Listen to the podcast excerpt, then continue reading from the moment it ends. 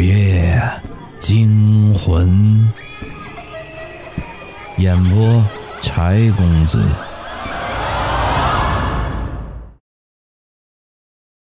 今天的故事叫《人皮陷阱》。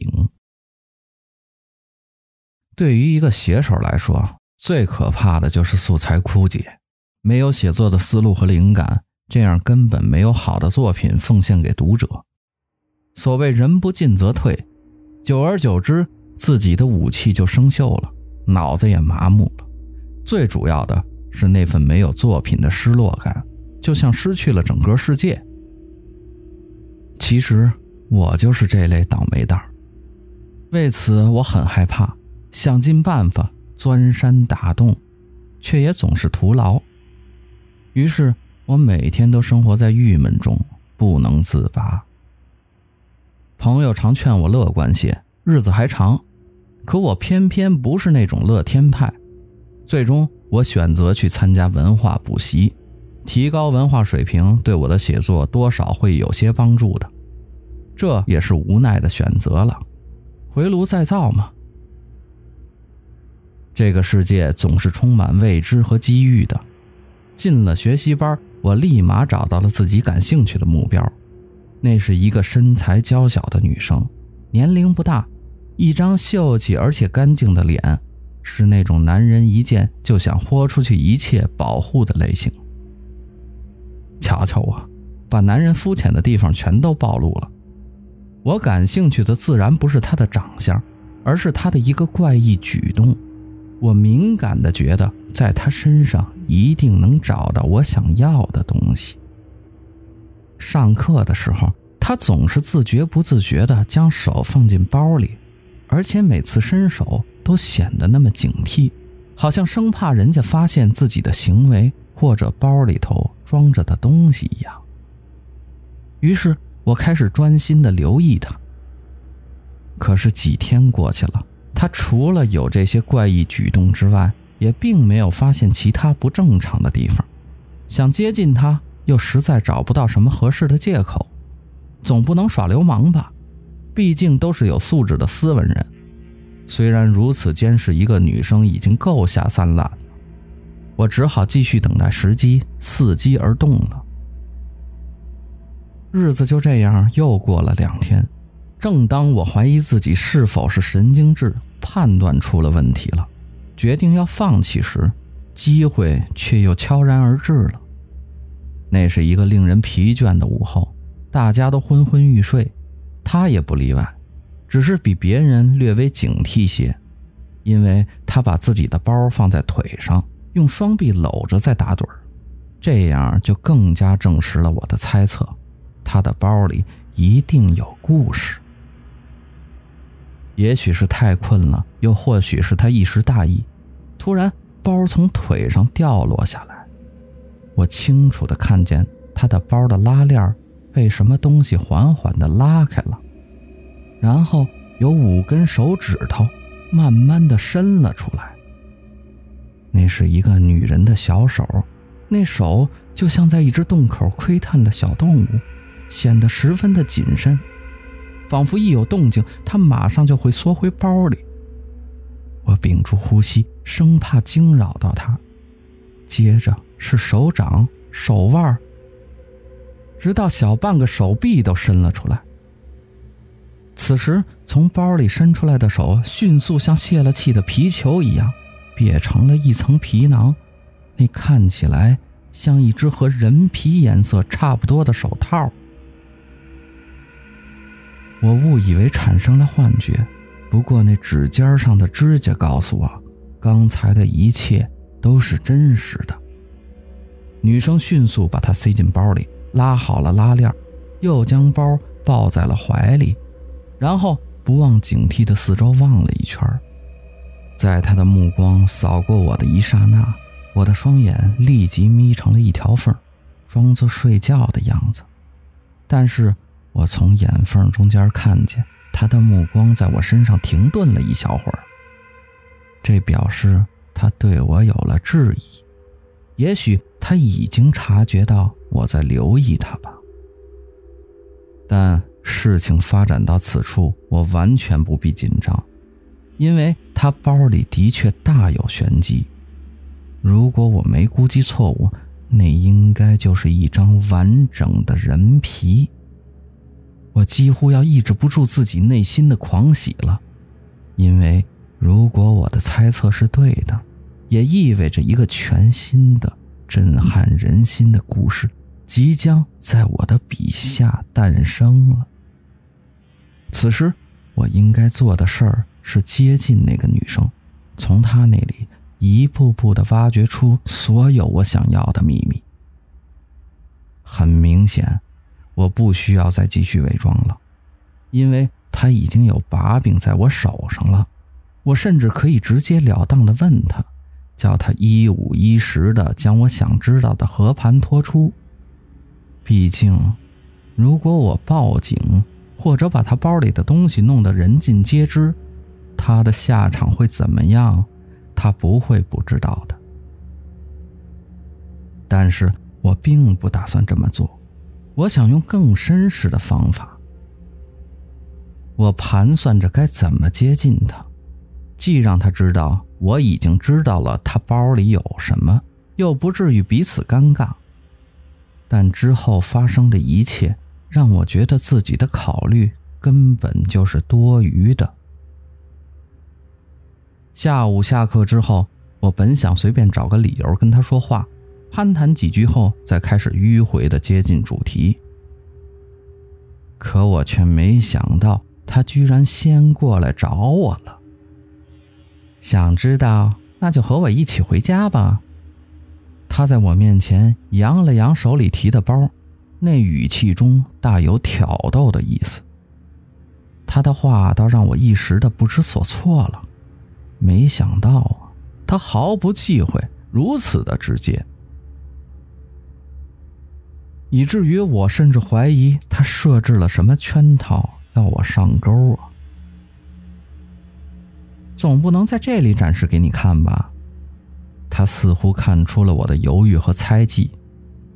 放心吧。又不会吃了你。再说了，我一个弱女子又能把你怎么样啊？为了作品，这一趟必须去，否则之前的努力就白费了。于是我决定跟他回家。唉，豁出去了。他的家是一幢二层楼的小洋房，虽然地方有些偏僻，但不得不承认。这样的房子不是一般人能够拥有的。果然，进到里面更是装潢考究，而且豪华，一看就知道他是一个很有生活品味的人。随便坐吧，这里没别人。他招呼我在客厅坐下，然后取出各式精美的食物来款待我。其实我对他怎么招待我并不太在意。他似乎也看出了我的心思，立即打开自己的包。我猜得不错，果然是一副完整的人皮。那皮囊异常的完整，连指甲乃至眼睫毛都完好无缺。这不得不令我对扒皮的人的技术高超而折服。太完美了，以至于。让我一时间忘了自己此行的目的。这这是，我忍不住问道。我的杰作，是我妹妹，亲妹妹。随后，他跟我讲起一个有关人皮的故事。很久以前，有两姐妹，姐姐漂亮，妹妹长相一般。姐姐有很高的文化修养，而妹妹学历平平。姐姐的身边总是围着许多男生，而妹妹连恋爱也没谈过。妹妹觉得和姐姐相比，自己就是一个彻头彻尾的失败者，不论在哪方面和姐姐都不在一个档次上。小时候，她只是单纯羡慕姐姐，可是随着年龄的增长，自己比不上姐姐的地方也越来越多，这种羡慕也慢慢的扭曲。变成了嫉妒，他恨姐姐的存在。如果没有姐姐，自己的人生也许没有那么多压抑和自卑。妹妹打心眼里想变成姐姐的样子。有一天，一个巫师告诉妹妹一个取代姐姐的办法，就是将姐姐的皮肤活生生的扒下来，和自己的皮肤互换。但是自己的身体会排斥新换上的皮肤，只有趁姐姐活着的时候，将她的肉生吃掉，皮肤才会和自己的身体结合。巫师给了她一种药，说吃过之后可以保证人在没有皮肤的情况下存活一个月。妹妹很快就付诸行动了，她把姐姐的皮肤扒下来。换到了自己的身上，然后她将姐姐的肉一点一点的吃掉了。一个月之后，他真的就变成了姐姐的模样。这个故事听得我毛骨悚然，我也马上意识到，他讲的是自己的经历。我立即觉得站在我眼前的不再是那个我见犹怜的弱女子了。而是一只嗜血的恶魔，连自己的亲人都下得去手的冷血动物。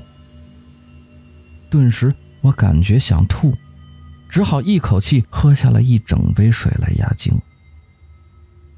不对，我怎么感觉自己不能动弹了？我马上意识到刚才喝的水有问题。女生从我的表情已经看出我中招了。你也太心急了，这故事才讲到一半，你就这么着急呀？她说话时变得无比狰狞。接下来，她给我讲完了故事的剩下部分。